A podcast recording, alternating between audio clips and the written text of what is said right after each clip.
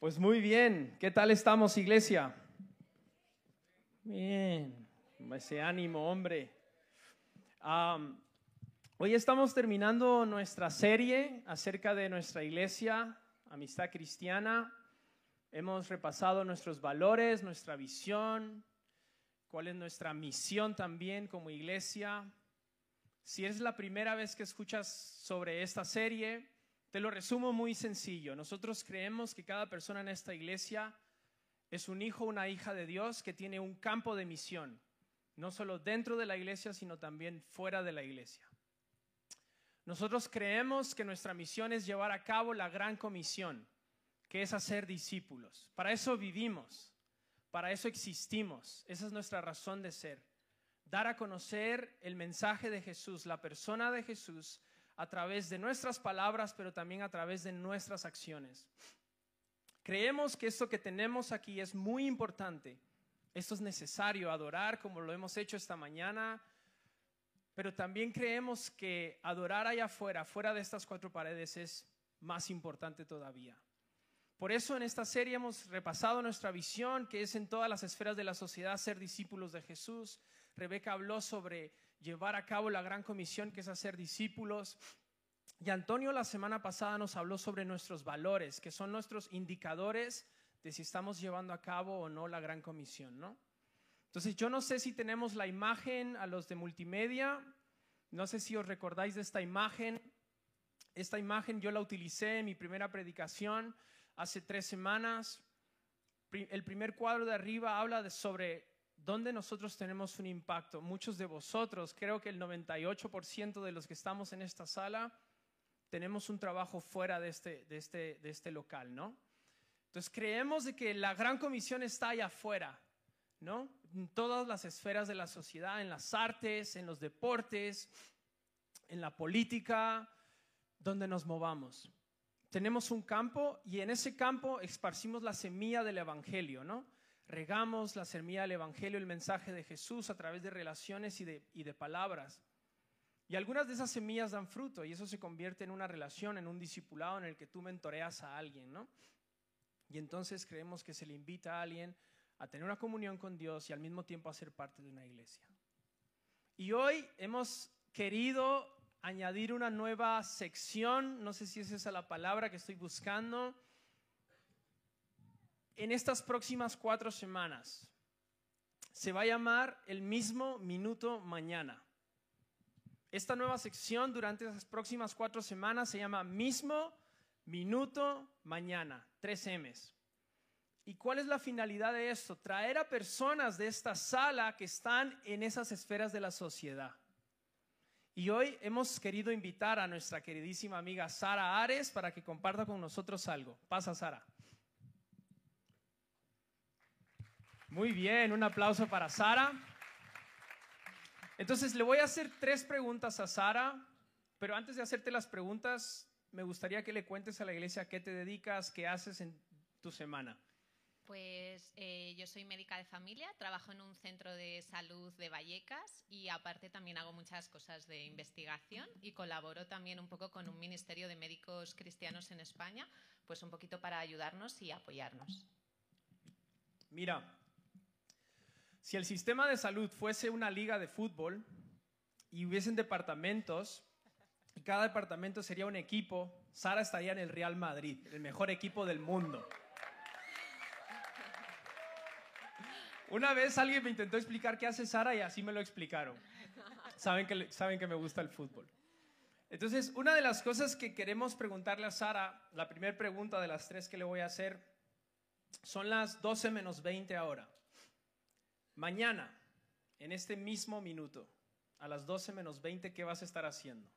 Pues viendo pacientes que acuden con distintas necesidades e intentando un poco escucharles, ayudarles, diagnosticarles y acompañarles y consolarles lo que ellos necesiten en el momento de su vida en el que estén. Ok.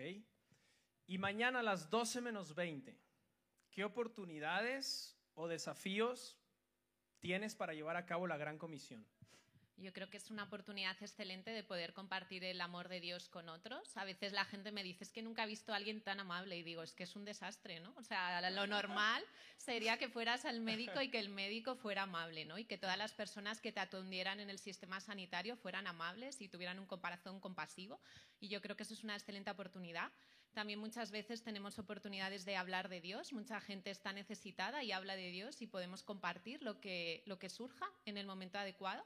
Y luego tenemos un gran desafío que no tenemos tiempo para atender a los pacientes y es el motivo por el que ahora estamos en huelga, simplemente porque queremos tener 10 minutos por paciente para poder mostrar a la gente la compasión y la atención que creemos que cada persona necesita, porque yo creo que vosotros creéis conmigo que cada persona es valiosa y es una persona que Dios ha creado y que necesita darle el tiempo para poderle atender. Y ese ahora mismo es nuestro mayor desafío.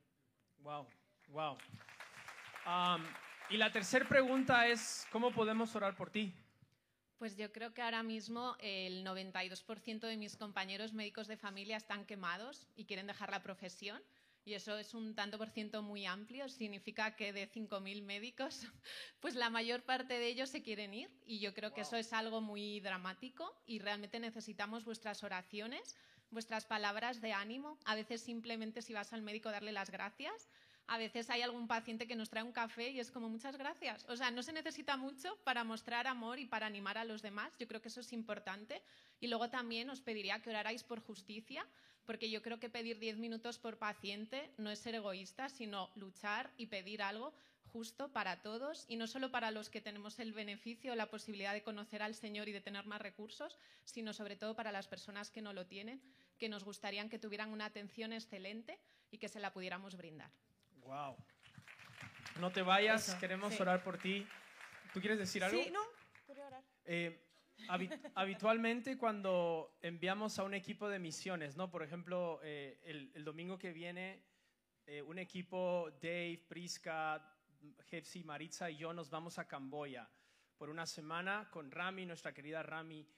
Y normalmente pues traemos a la gente aquí enfrente, ¿no? Hoy no lo hemos hecho porque la verdad que se me pasó mira que me voy la semana que viene, pero les enviamos. Y de la misma manera que hemos enviado a Miriam y enviamos a un equipo a Camboya, queremos enviar a Sara y a todas esas personas que también trabajan en el Departamento de Salud como misioneros, con estos retos, con estos desafíos, pero también con estas oportunidades. Entonces quiero pedirte, si tú quieres, si tú lo deseas, queremos orar por ti que te pongas de pie también si te identificas con lo que Sara ha compartido, si estás en el departamento de salud o te identificas con lo que ella ha dicho.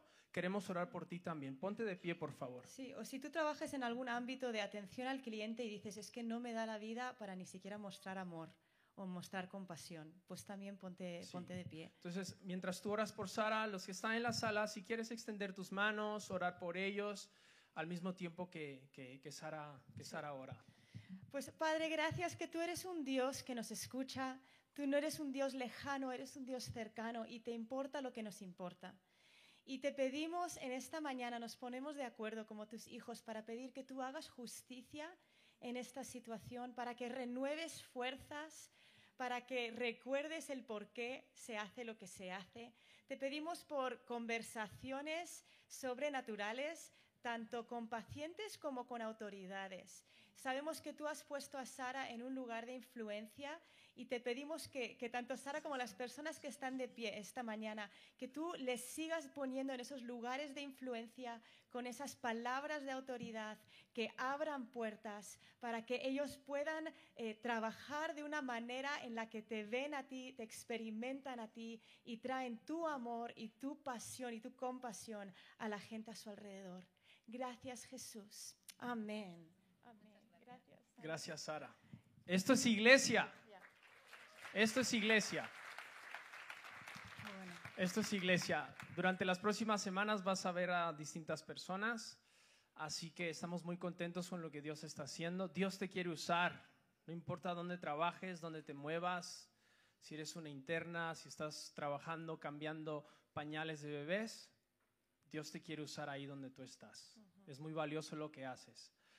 Em, hoy terminamos esta serie y lo vamos a terminar hablando de lo que Dios está poniendo en nuestro corazón. Yo creo que ya es obvio para muchos de vosotros lo que Dios está poniendo en nuestro corazón como iglesia, como pastores de esta iglesia. Y, queremos eh, durante esta predicación responder a cuatro preguntas muy sencillas, cuatro preguntas como iglesia, pero también como, como individuos, ¿no? Las cuatro preguntas que vamos a tratar esta mañana es, ¿de dónde venimos como iglesia? La segunda es, ¿en dónde estamos como iglesia?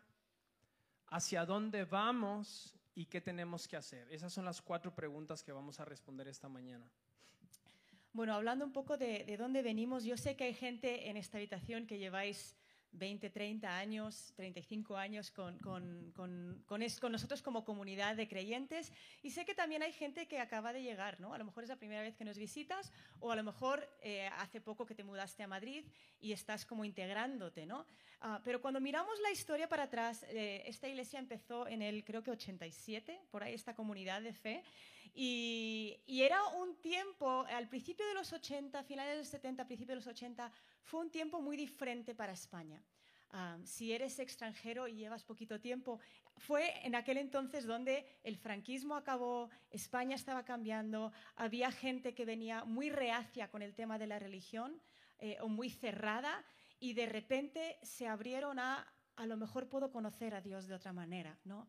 A lo mejor sí existe, a lo mejor sí es bueno y fue un tiempo en el que muchas personas empezaron a conocer del Señor y empezaron a, ver a Dios de una manera eh, nueva.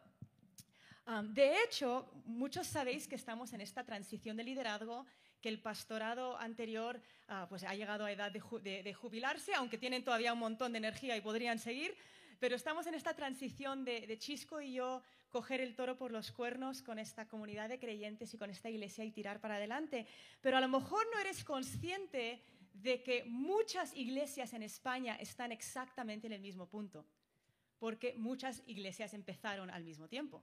Ah, de hecho, hace un mes, tres semanas, nos juntamos, Chisco y yo, con líderes de nuestra edad, de nuestra quinta, ah, por todas, aquí en Madrid, pero gente de toda España, y casi todos están exactamente en la misma fase. De hecho, hablaba yo con un, pastor de, de Vallecas y le decía, eh, oye, tú llevas una semana más que nosotros, cuéntame de tu sabiduría, ¿no? ¿Qué has aprendido en esta semana? Porque muchas iglesias están en, la misma, en el mismo punto porque empezaron estas comunidades de fe y expresiones de fe más o, más o menos al mismo tiempo. Lo cual yo no creo que sea como un accidente de Dios, ¿no? Que Dios haya dicho, uy, se me ha pasado que esto iba a pasar todo al mismo tiempo, ¿no?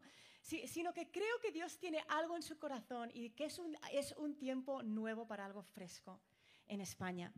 a mí me recuerda cuando hace unas semanas que estábamos con todos estos pastores y las conversaciones y la emoción y, y, repasando un poco la historia, a mí me recuerda un poquito al libro de Hechos. Después de que Jesús ascendió, porque después de la ascensión de Jesús, un montón de gente empezó a aceptar a Jesús como Salvador y empezaron a profesarse como cristianos. Y, cuando leemos el libro de Hechos, que no, obviamente no vamos a leer todo el libro, de hecho esta mañana, pero de cara a vacaciones de Navidad, si tú dices, ¿qué hago durante las vacaciones de Navidad?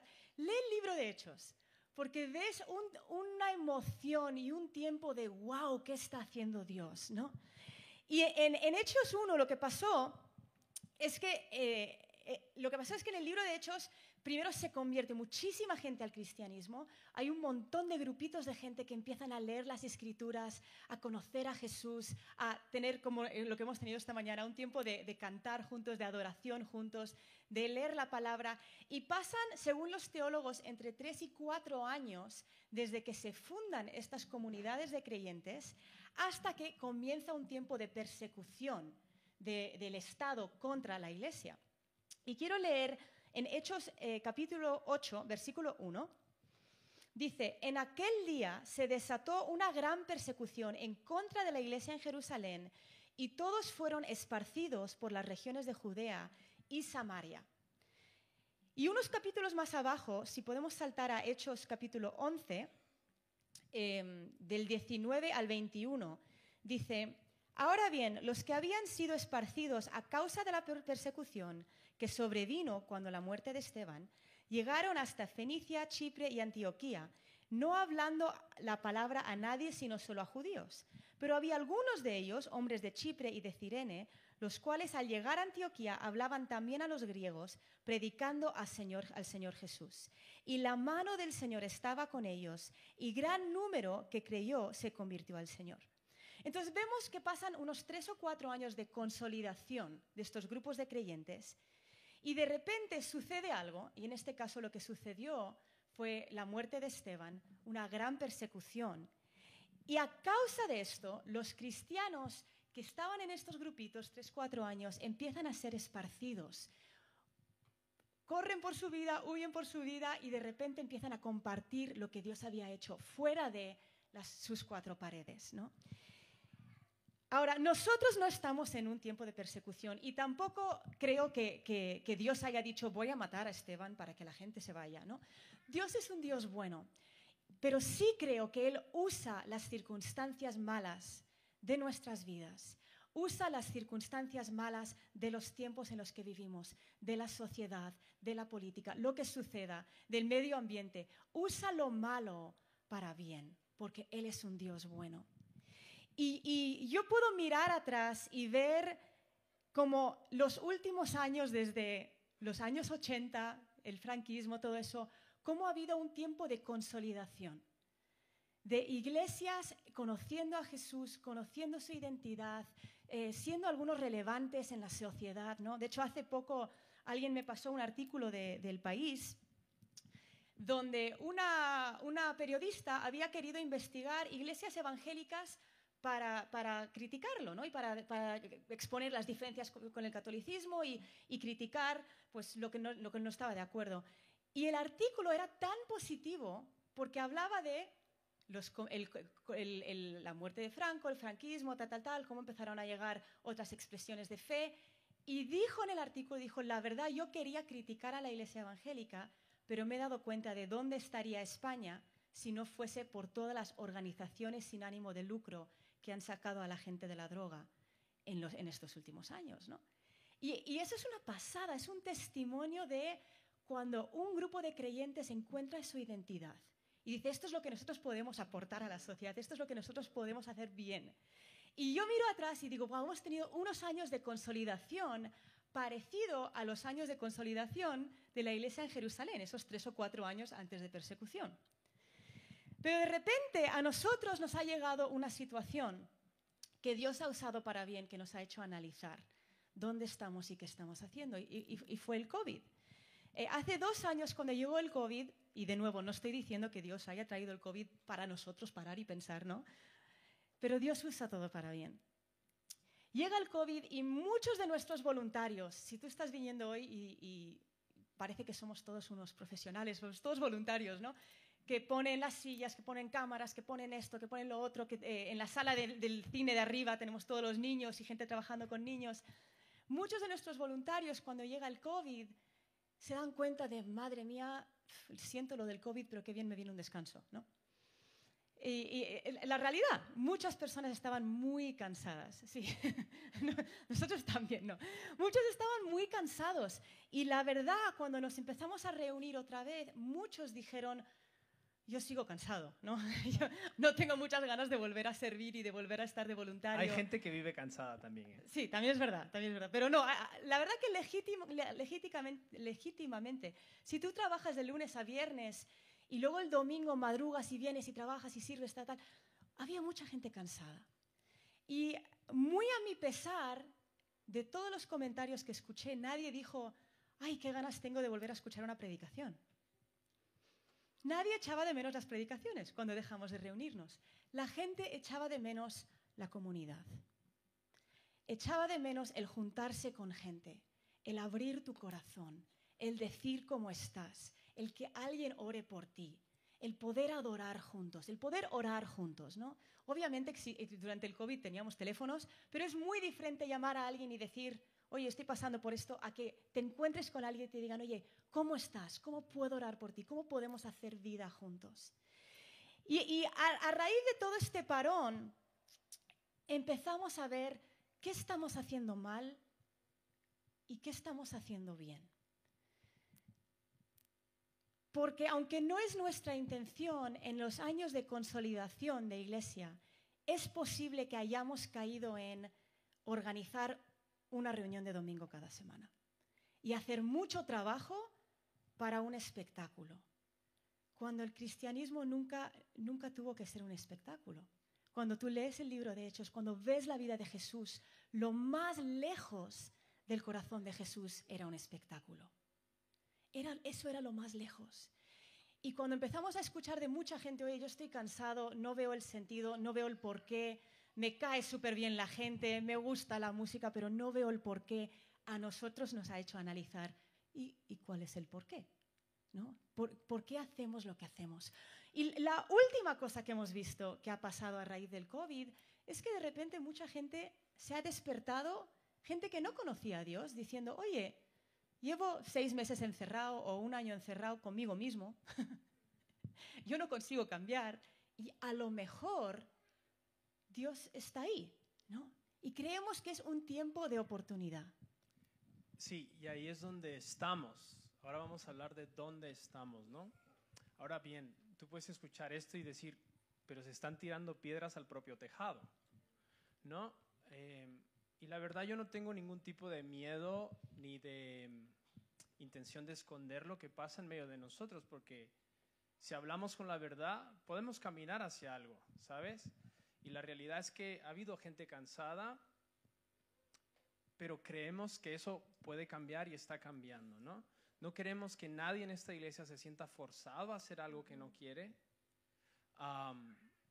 creemos que lo más importante que podemos construir son relaciones entre nosotros. Eso es, eso es lo que nos ha sostenido, ¿no? En un tiempo tan duro como fue la pandemia, las relaciones.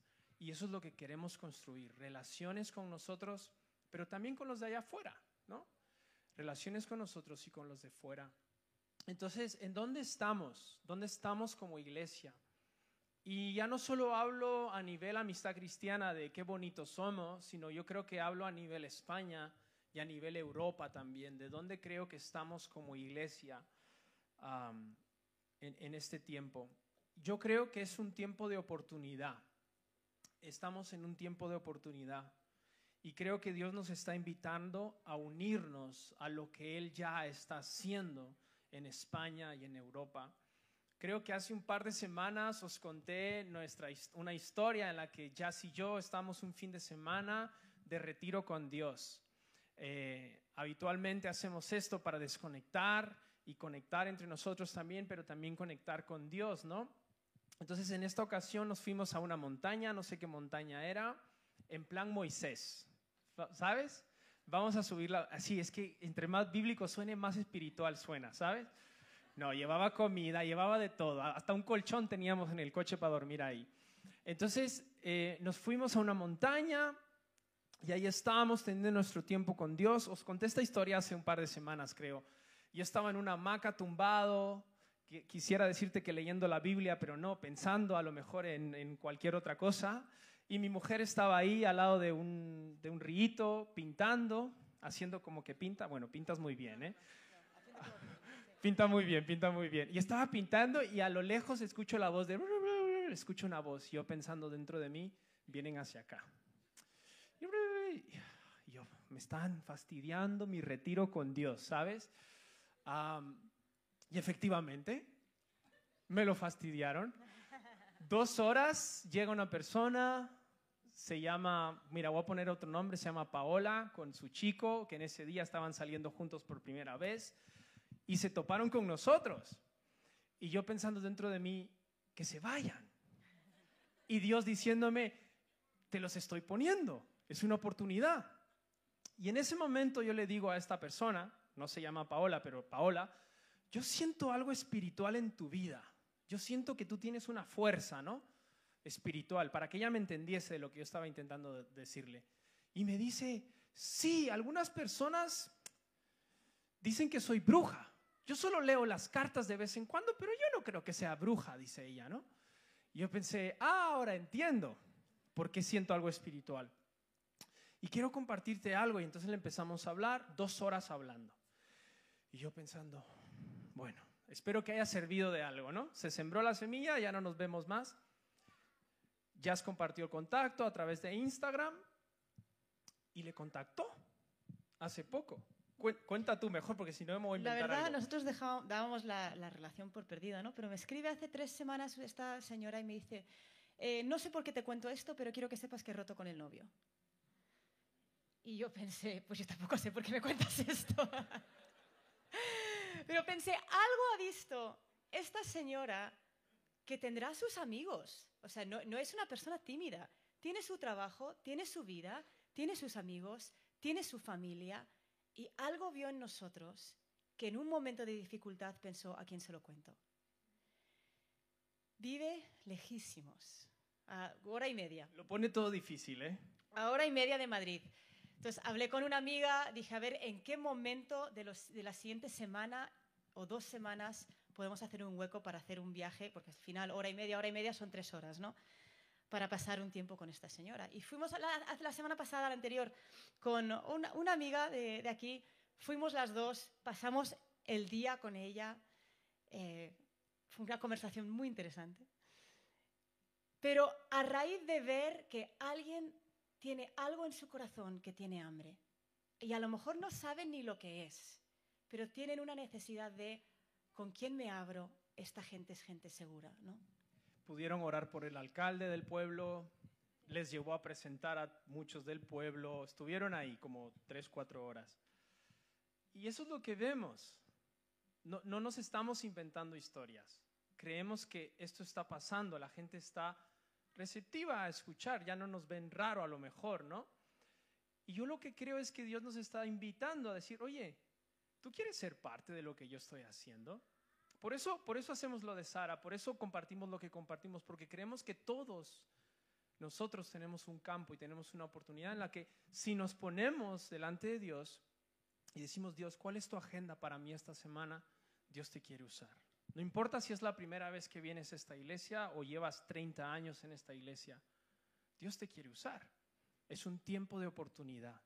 Y podría contarte mil historias. Hemos estado en Lugo hace unos seis meses con nuestro amigo Marco Zapata en su iglesia. Una mujer de 85 años discipulando a 14 mujeres en un grupo pequeño. Seis de esas 14 mujeres estaban para bautizarse en este, en este tiempo.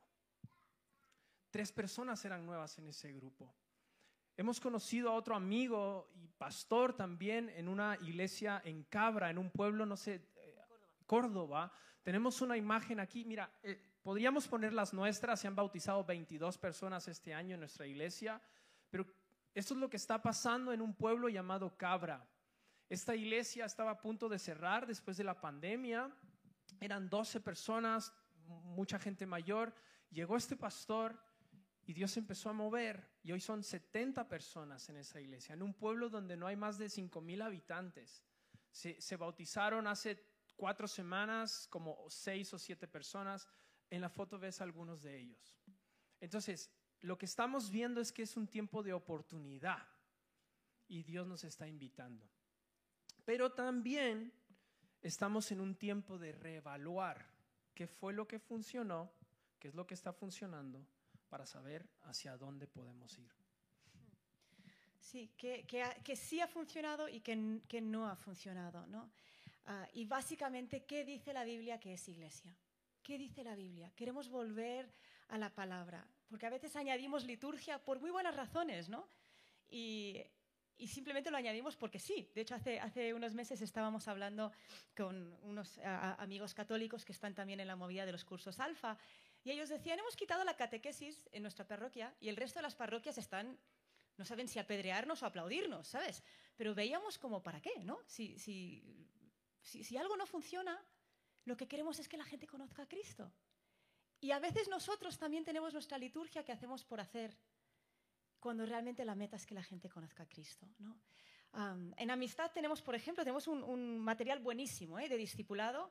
Yo sé que muchos habéis recibido o impartido el material de discipulado 36 personas han terminado el curso de discipulado y ahora mismo hay 24 personas en el curso de discipulado. Es buenísimo, porque por- pone fundamentos en tu fe, te explica el por qué creemos lo que creemos, dónde está esto en la Biblia, por qué hacemos lo otro. Por ejemplo, hemos empezado la reunión esta mañana diciendo, oye, tu diezmo, tu ofrenda, Eso es algo que nos hemos inventado, lo de dar, o eso está de verdad en la Biblia. O sea, vemos muchos fundamentos en el curso de discipulado y es súper bueno. Pero sin querer podemos caer en pensar que hacer discípulos es hacer el material de discipulado de amistad cristiana. Y hacer discípulos no es hacer el material de discipulado de amistad. El material de amistad sirve para poner fundamentos. Pero hacer discípulos es lo que Jesús nos mandó en la gran comisión. Él dijo ir y hacer el material de discipulado de amistad. No, dijo ir y hacer discípulos. No, eso es nuestro llamado. Ah, yo escuché algo hace unas semanas y, lo llevo varias semanas en el corazón y, dándole el run, run en la cabeza.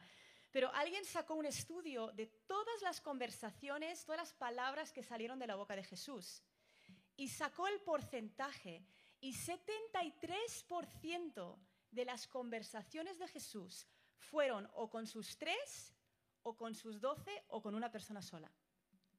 Fue con la mujer samaritana, con Nicodemo, o sea, las conversaciones fueron grupos pequeños, 73%, y solo 27 era para grupos grandes. Y a mí me impactó porque pienso cuánto de nuestro tiempo invertimos en eventos grandes y cuánto de nuestro tiempo invertimos en la conversación. Cuando vemos la Biblia, vemos algo sencillo, vemos algo reproducible, vemos a discípulos conociendo y haciendo discípulos. ¿no? Porque en cuanto conocen, no pueden evitar compartirlo con otro. En cuanto tú conoces a Jesús, esta semana estaba hablando con alguien y me decía, yo no sé si estoy lista o no para compartir lo que Dios ha hecho en mi vida, pero es que creo que no puedo no contarlo. Eso es hacer discípulos. Es dejar que tu relación con Dios sea transferible a otro, porque no puedes evitar compartirlo, porque te ha cambiado la vida.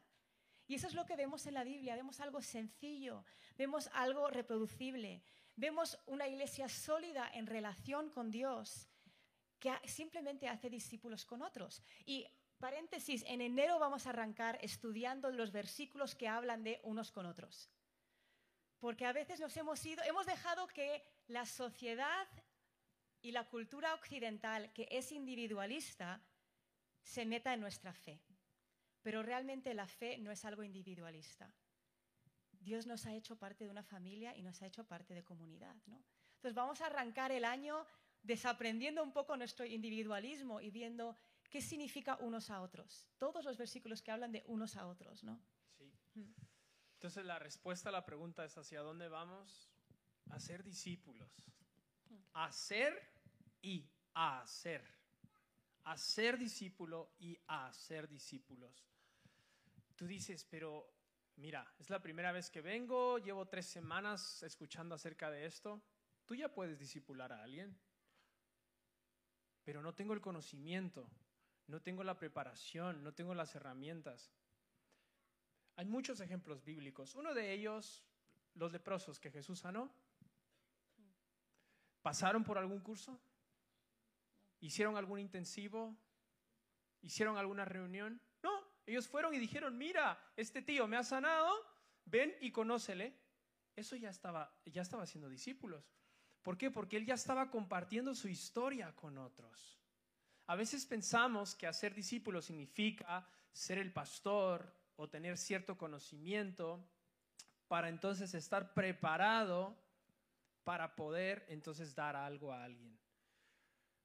El discipulado no se trata de conocimiento, sí, pone las bases y eso te ayuda a crecer, pero se trata de obediencia. Jesús en Mateo 28, 19 y 20 dijo, vayan y hagan. Lo que significa vayan y hagan es mientras van, ¿no? Es lo que hemos estado hablando ahora hace un momento. Mientras vamos al trabajo, mientras cambiamos un pañal, mientras vamos a trabajar online, hacemos discípulos.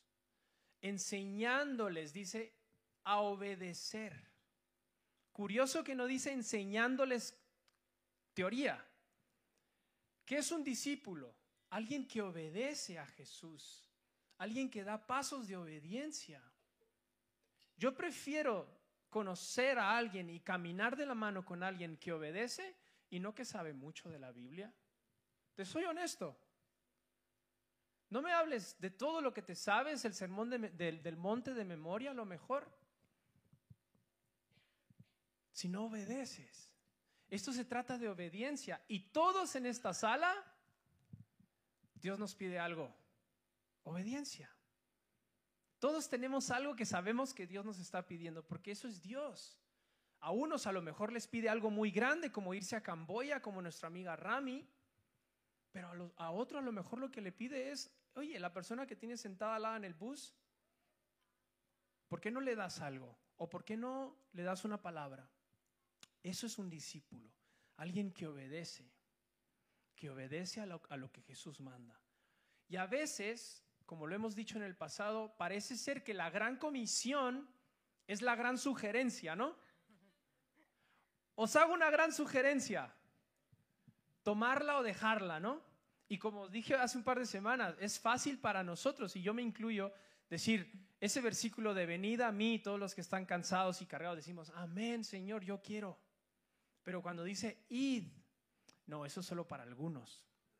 Es para todos. ¿Cómo lo vamos a hacer? Eso es lo que queremos trabajar el año que viene a través de las relaciones. Te lo he dicho antes, queremos daros herramientas para que todos, todos hagamos discípulos. Yo, dos semanas aquí, ya tengo que hacer discípulos. Sí, es currar, es currar. Gracias a Dios en esta iglesia tenemos gente que está súper involucrada en la obra. Apoyamos a 22 misioneros y organizaciones a lo largo de todo el mundo. Estamos saliendo todos los sábados con salidas evangelísticas. Gente está poniendo de su tiempo, de su dinero para ser discípulos. Queremos ir todos juntos hacia eso. Queremos seguir haciendo discípulos. entonces, la última pregunta es, ¿qué vamos a hacer? ¿Qué hacemos? Es la última y la cuarta pregunta. Las tres I. Intenté ponerle ahí I, I, I, para que sea fácil de recordar. Intimidad con Dios, identificar a esas personas que Dios nos pone e invertir en ellos. Lo primero y lo más importante, iglesia, si esto es una bonita idea, no va a ir adelante. Esto necesita un cambio aquí y un cambio aquí. Y eso solo puede pasar en la intimidad con Dios. Solo puede pasar cuando nos metemos en oración y le preguntamos a Dios, Dios, ¿qué piensas tú acerca de esta persona? ¿Qué te mueve? ¿Qué mueve tu corazón, Señor? Por eso lo más importante que podemos hacer en este tiempo es tener intimidad con Dios. Pablo en el capítulo 6, versículos 19 al 20, dice, y oren por mí, dice Pablo, para que me sea dada palabra al abrir mi boca, a fin de dar a conocer sin temor el ministerio del Evangelio, por el cual soy embajador en cadenas, y que al proclamarlo hable con denuedo como debo hablar. No es en nuestras fuerzas, es en su poder, es en su espíritu.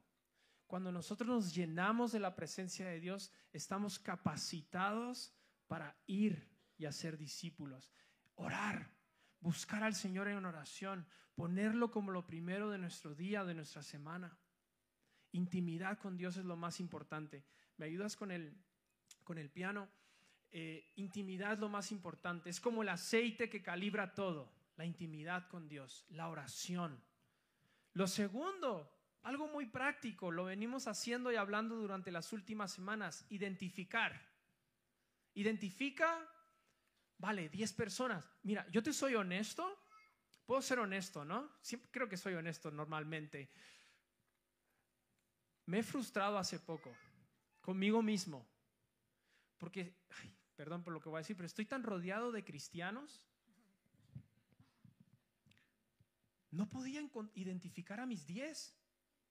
Solo identificaba cinco. Me tuve que inventar otros nombres. No lograba identificar a diez personas.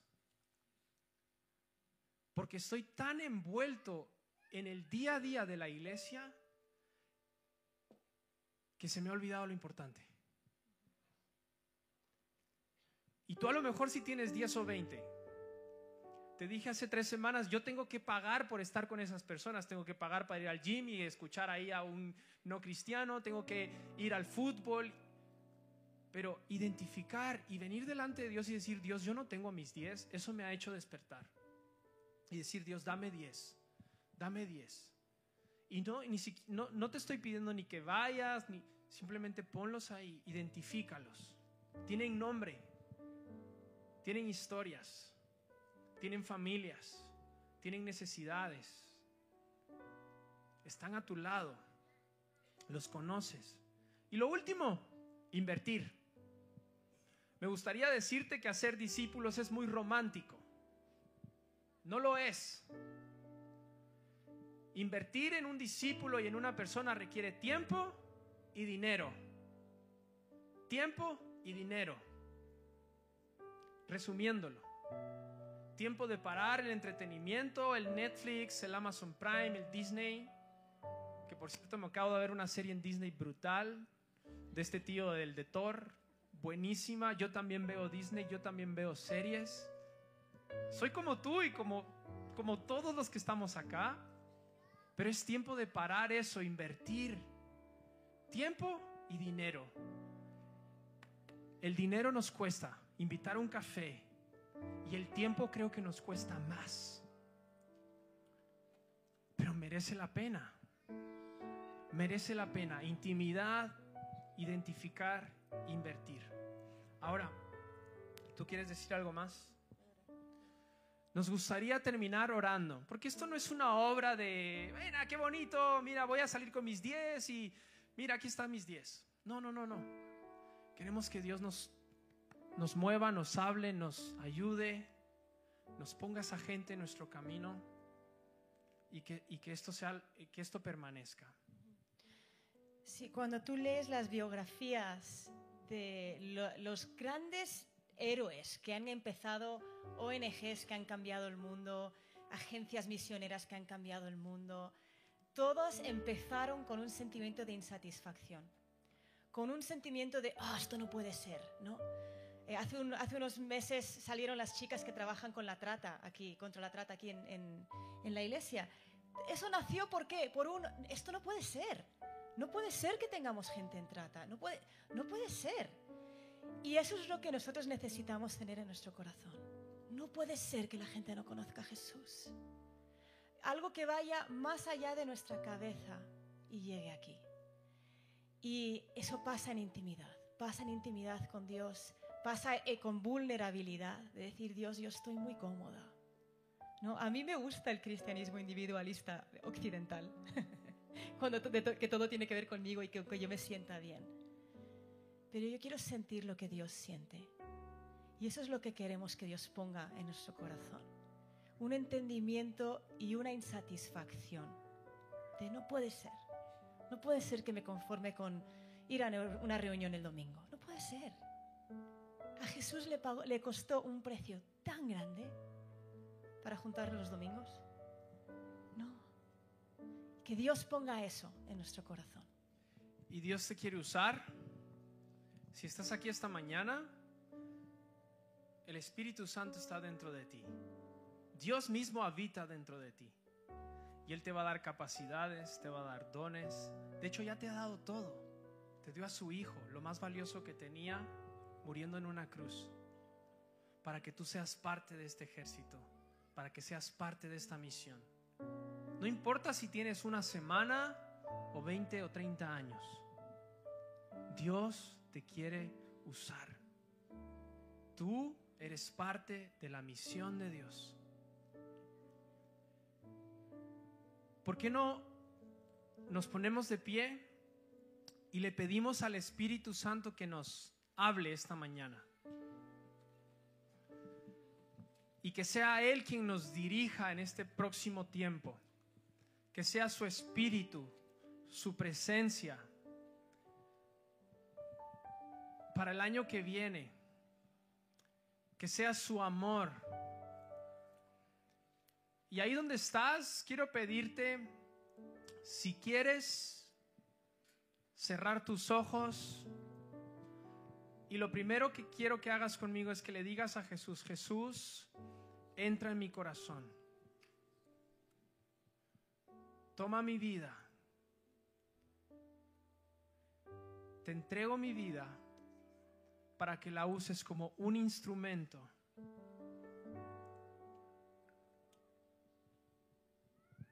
Úsala, Señor. Y ahí donde estás, quiero pedirte que tú levantes tu voz y tú con tus propias palabras le des gracias. Que Él ponga gente en tu vida a lo mejor. Pídele que te dé su corazón.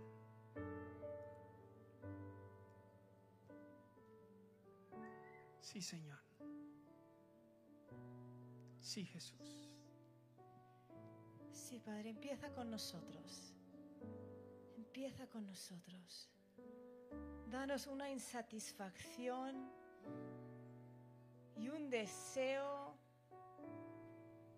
un deseo puro y un deseo santo de llevar a cabo lo que tú nos pediste cuando resucitaste, de llevar a cabo la gran comisión, de hacer discípulos, de ver a gente libre, de, ver a gente salva y sana y llena de ti. Ayúdanos, Padre. Ayúdanos, Jesús. Danos sabiduría como comunidad.